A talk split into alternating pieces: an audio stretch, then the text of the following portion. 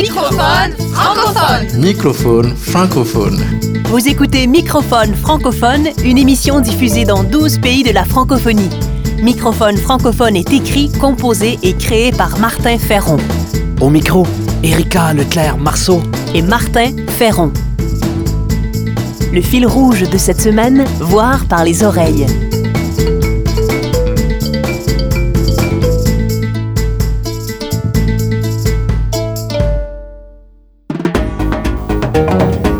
Remusicaliser le monde. Création, sens, travail social, intendance, nature. Par Martin Ferron. Ne trouvez-vous pas qu'il y a beaucoup d'images dans nos sociétés? Vraiment beaucoup d'images dans nos sociétés spectacles et de consommation. Beaucoup d'images, tout comme il y a beaucoup de contenants vides qui finissent par saturer un peu tout, aussi bien les esprits et les cœurs que l'ensemble du vivant.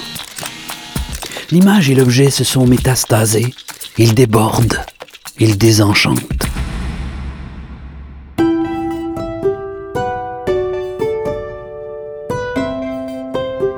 Voir par les oreilles peut remusicaliser le monde.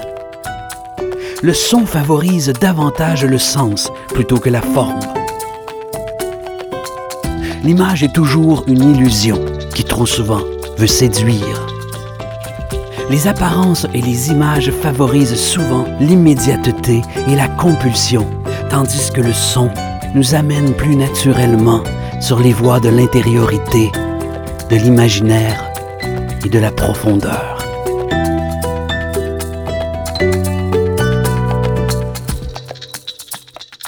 Oui, voir par les oreilles remusicalise le monde. De nombreuses études récentes le démontrent. Les sons reliés à la nature et à la musique améliorent l'apprentissage et la concentration, renforcent l'humeur et la santé et augmentent le développement et les performances cognitives. Récemment, des neurologues ont aussi démontré que le son stimule l'hormone du plaisir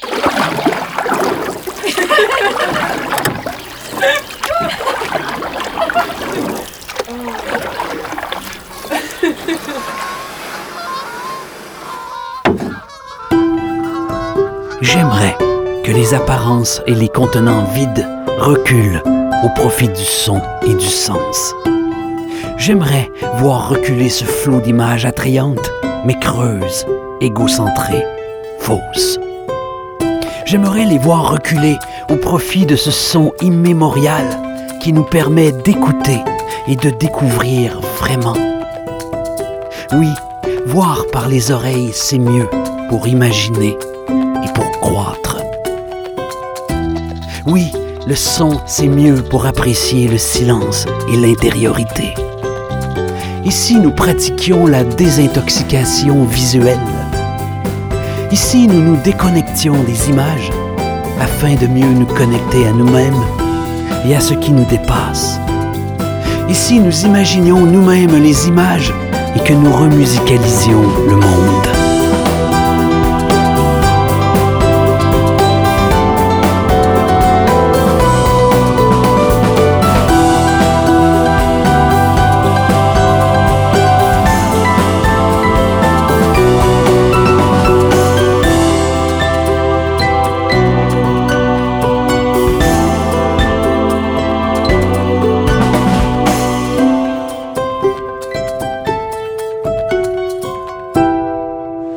Microphone francophone.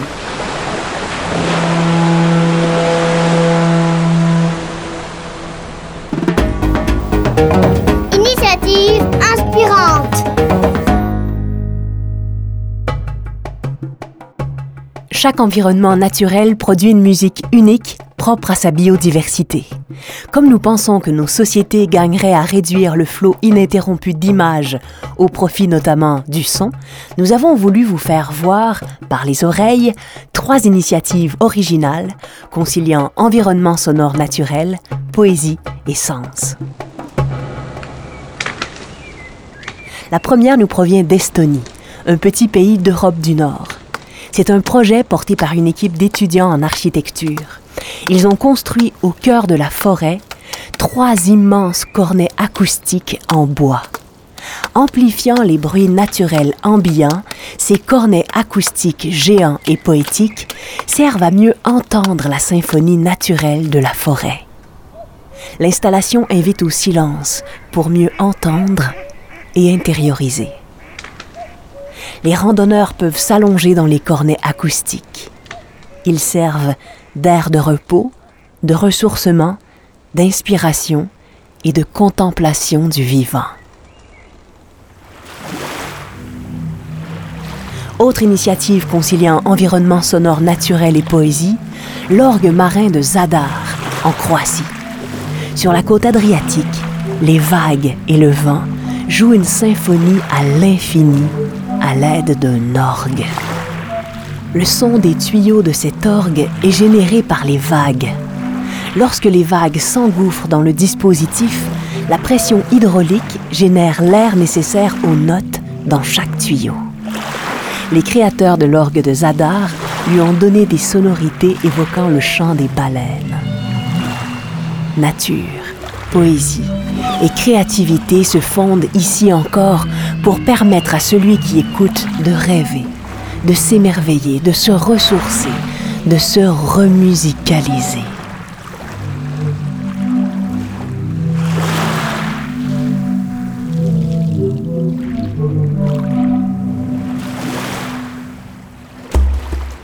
Suivre sa voie malgré les défis, tel a été le choix de Fernand de Roussan lorsqu'il a abandonné son métier de paysagiste pour devenir audio-naturaliste. Depuis, il enregistre et diffuse les sons de la nature. Son objectif Ouvrir nos oreilles à une nature qui chante, qui nourrit, qui rééquilibre et qui enseigne notamment.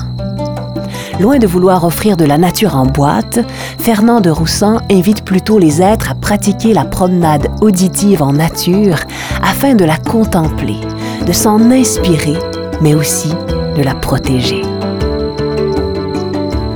La riche et généreuse symphonie de la nature est un secret souvent ignoré dans nos sociétés artificialisées. Saurons-nous l'entendre et nous inspirer d'elle? Serons-nous aimés et remercier devant tant de générosité, de raffinement et de beauté?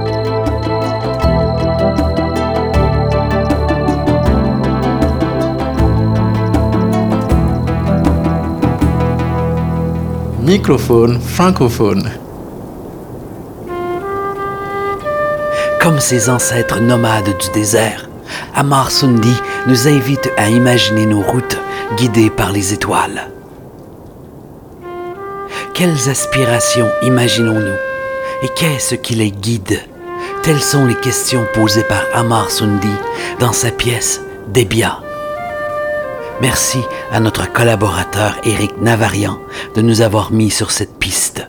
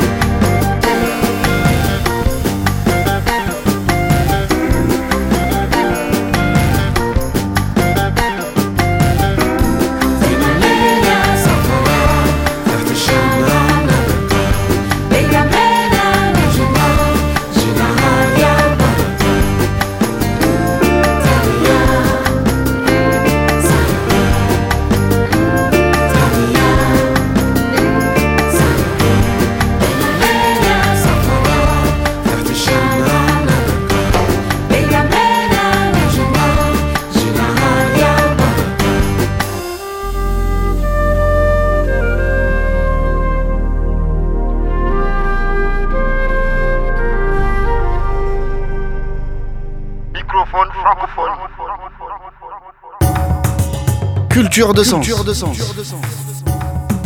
C'est par vos oreilles que vous allez voir ce film canadien nommé L'affaire Brunswick.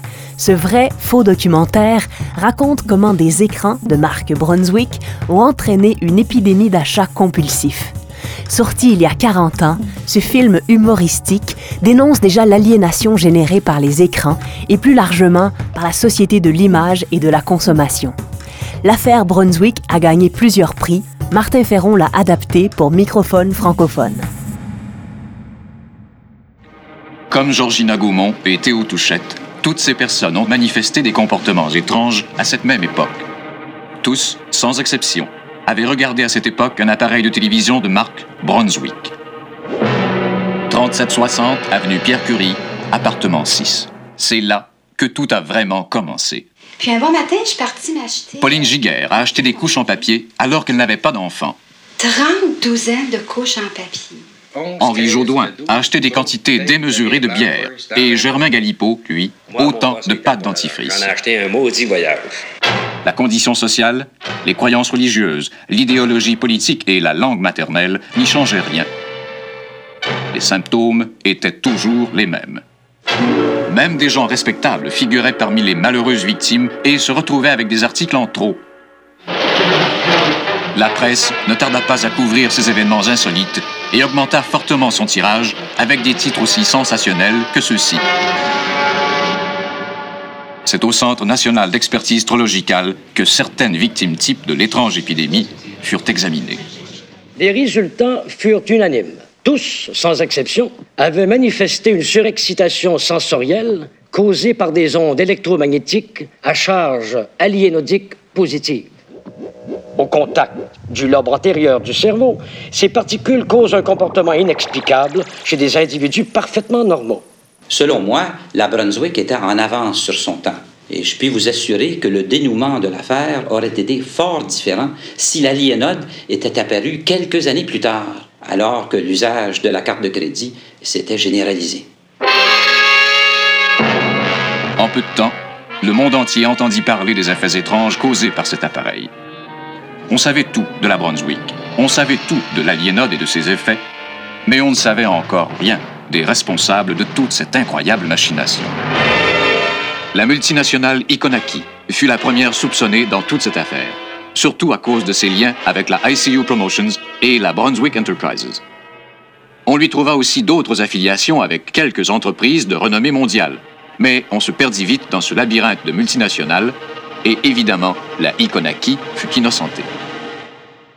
1er avril 1965. Cette date marque officiellement la fin de l'affaire Brunswick. Mesdames et messieurs, chers amis de la télévision, c'est aujourd'hui une date mémorable. C'est la fin de la Brunswick et de tout ce qu'elle représente. La sollicitation électronique abusive, l'incitation à la surcommunication, à la surconsommation, dis-je, la dépersonnalisation, mesdames et messieurs, sans oublier les dommages irrémédiables à de jeunes et frêles cerveaux d'enfants. Aujourd'hui, la Brunswick fait partie du passé. La télévision est à nouveau aussi saine qu'au jour de son avènement. Je me fais le porte-parole des divers gouvernements et surtout de celui de toutes les honnêtes entreprises qui sont à la base de notre société pour vous assurer qu'un complot aussi machiavélique que l'affaire Brunswick ne se reproduise plus désormais.